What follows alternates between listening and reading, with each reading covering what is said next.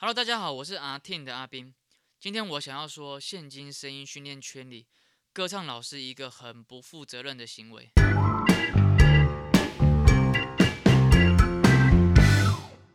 其实我们都明白一个简单的道理，就是如果我们要做出一个最好的决定、选择或判断，首先我们一定要先了解整件事情到底是怎么样。我们一定要先看清楚整件事情。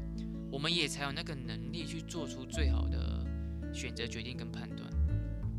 各行各业都是这样子，医生一定要花很多的时间跟精力去了解这个病人现在现在的情况到底是怎么样子，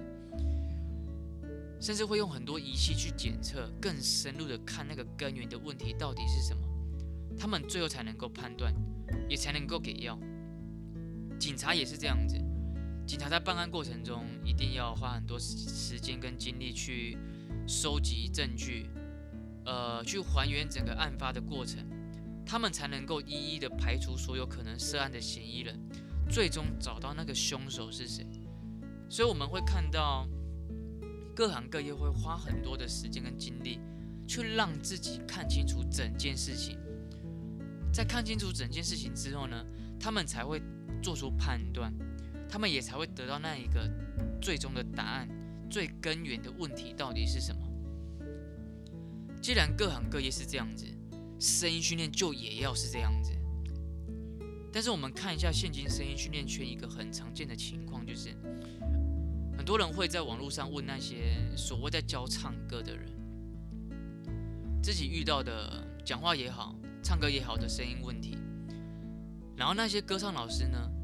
就看了你们的留言文字的描述，可能是我高音上不上去，他们就说哦，你的声带闭合没有闭好，低音低不下去，很简单，声带闭合没有闭好，声音不连接更简单，这个也是声带闭合没有闭好，等等的这样的情况，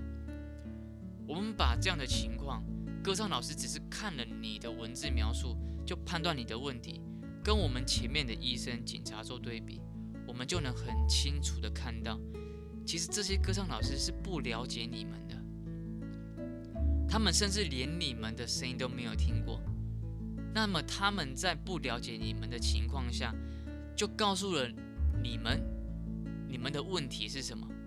同时还给你们练法。这个情况就好像是医生在不了解这个病人的情况的时候，就告诉他你得了什么病，同时还给他药回去吃。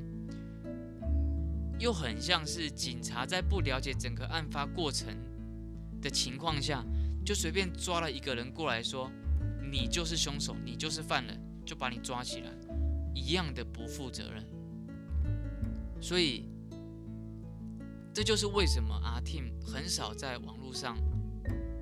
散播很多练法的原因，因为阿 Tim 认为，在不了解整件事情的情况下。就给出解决方法，这样的行为是非常不负责任的。